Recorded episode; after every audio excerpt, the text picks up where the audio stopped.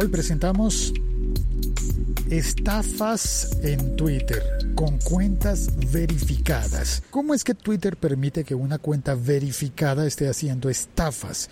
y publicitándolas con anuncios pagados a Twitter. ¿Se beneficia Twitter de estas estafas? No, no, no, no, no lo entiendo, pero vamos a comprenderlo hoy. El siglo XXI es hoy.com. Hola, soy Félix, arroba locutorco, y este es un podcast. El siglo XXI es hoy.com. Estoy hablando de una estafa que vi en Twitter hace poco. Consistía, consiste, si la vuelves a ver, es posible que vuelva a aparecer. Decía que Elon Musk en su cuenta oficial de Twitter estaba ofreciendo regalar bitcoins. Parece ilógico. ¿Cómo iba Elon Musk a regalar bitcoins por qué a quién. Pero ahí estaba, una cuenta verificada oficial de Twitter que dice Elon Musk y a su lado el círculo azul con el símbolo de verificado y dice I'm giving 5000 bitcoin to my followers. Estoy regalándole 5000 bitcoins a mis seguidores. Para identificar tu dirección, mándame de 1 a 3 bitcoins a la siguiente dirección para obtener de 1 a 30 bitcoins de vuelta en tu dirección. Sí, súper tonto. Dice, mándame un bitcoin y yo te devuelvo 30. Más pirámide para dónde. Y por supuesto, un bitcoin es irrastreable. Si tú le mandas un bitcoin a alguien a una dirección que no sabes de quién es realmente, en realidad no vuelves a ver nunca tu bitcoin. Ahora, el peligro es que esa cuenta supuestamente de Elon Musk, que no es de Elon Musk, aparece verificada. Por lo cual muchas personas van a creer que sí es de Elon Musk. Si simplemente ven una fotografía y el nombre Elon Musk y el símbolo de Twitter oficial de cuenta verificada, pues van a creerlo. Y además, encima de todo, encima, encima de todo, aparece en una publicidad de Twitter. Y es una forma de robar a los desprevenidos.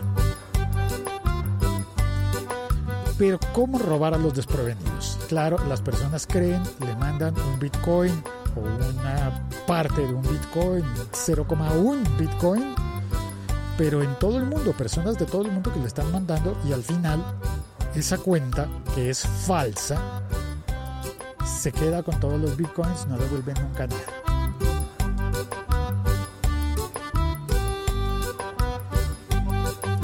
Pero, ¿cómo logran hacerlo? Le pregunté a Alejo Cortés, arroba 2000 de pan, gran tuitero, le pregunté y esto fue lo que me contó. Pues don Félix, esta noticia salió aproximadamente hace como tres meses y qué es lo que pasa. Hay cuentas que fueron verificadas que abre Twitter de las viejas. Hace unos 5 años abrir una cuenta verificada de Twitter era muy sencillo si no tenía los contactos adecuados. Y de pronto era abriendo una cuenta verificada para una campaña o para una película o para una obra de teatro o para un actor y al final de cuentas estas cuentas quedaban en el limbo. ¿Qué es lo que hacen? La estafa consiste en cambian el avatar, cambian el perfil, cambian todo a una cuenta de un persona reconocida, Twitter ahora ya permite cambiar el nombre de una cuenta verificada. Anteriormente no lo dejaba, pero ahora sí permite cambiar el nombre. Entonces, aprovechándose de eso, cambian el nombre y empiezan a botar información de minería de, de bitcoins. Entonces se apoyan en otras cuentas verificadas, esto le da relevancia al mensaje y la gente no se da cuenta efectivamente por qué está siguiendo esto estas cuentas. Y cuando ven que es una persona reconocida y verificada, pues eso le da como mucha veracidad al asunto. Claro, tiene razón. Me faltó contar que no solamente la supuesta cuenta de Elon Musk es verificada, sino que además de ser verificada, estaba retuiteada por varias otras cuentas verificadas. Cuentas de diferentes cosas, pero estaban verificadas ¿Cómo logran eso? Yo no, no sé. ¿Cómo, ¿Cómo pueden estar verificadas y son cuentas que en realidad no corresponden? Por ejemplo, esa cuenta supuestamente de Elon Musk en realidad decía arroba Libman no sé qué otra cosa. No era arroba Elon Musk, era arroba Libman no sé qué cosas que le cambiaron el nombre. Al lado le pusieron Elon Musk. Twitter está tratando de luchar contra estas cuentas pero es muy difícil. Es muy difícil porque ellos no tienen control de cuántas cuentas verificadas están inactivas y lo que hacen los usuarios es al generar el reporte ya las cuentas han hecho lo suyo.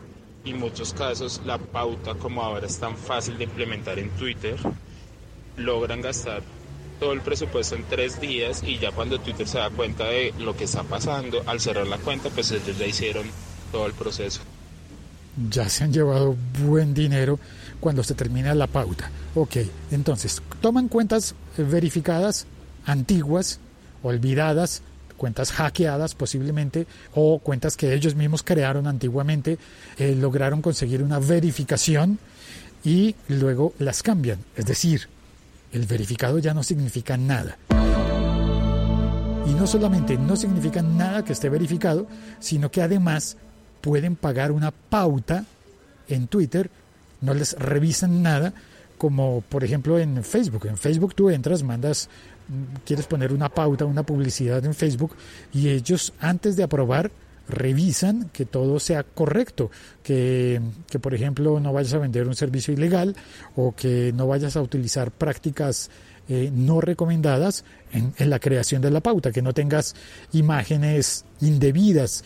Por ejemplo, prohíben que pongas textos muy grandes. Si vas a poner una fotografía, no permiten textos dentro de la fotografía. Son súper quisquillosos los de la pauta en Facebook. Y en cambio en Twitter... Claro, ¿qué es lo que pasa? Twitter desde hace más de un año implementó el proceso de pauta rápida. ¿Qué significa esto? Que cualquier persona con acceso a una tarjeta de crédito puede pautar un, un tweet y Twitter no pide aprobación. No es como Facebook sí que necesita uno aprobar el aviso, eh, la regla de, los, de la cantidad de caracteres en la imagen y todo eso. Twitter nunca lo ha hecho. Anteriormente lo que pasaba era que la inversión mínima era de tanta cantidad de dólares. Ahorita como uno puede invertir desde un dólar en la pauta, entonces cualquiera puede pautar realmente.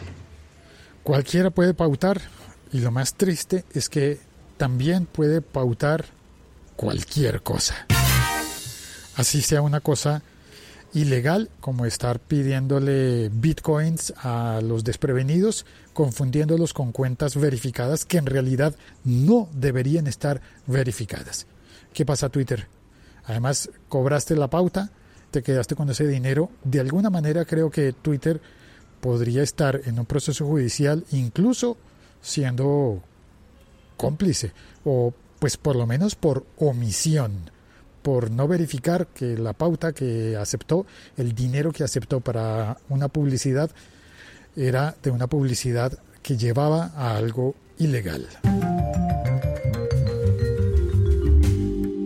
Soy Félix, arroba locutorco.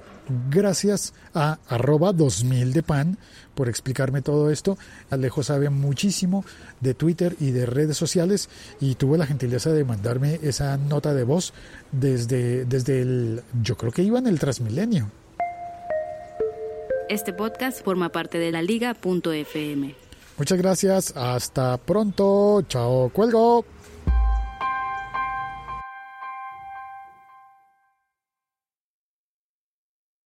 Suscríbete y comparte este episodio con las personas que creas que pueden sacarle provecho, que pueden, a quien pueda ayudarle a entender este tipo de estafa tan ruin.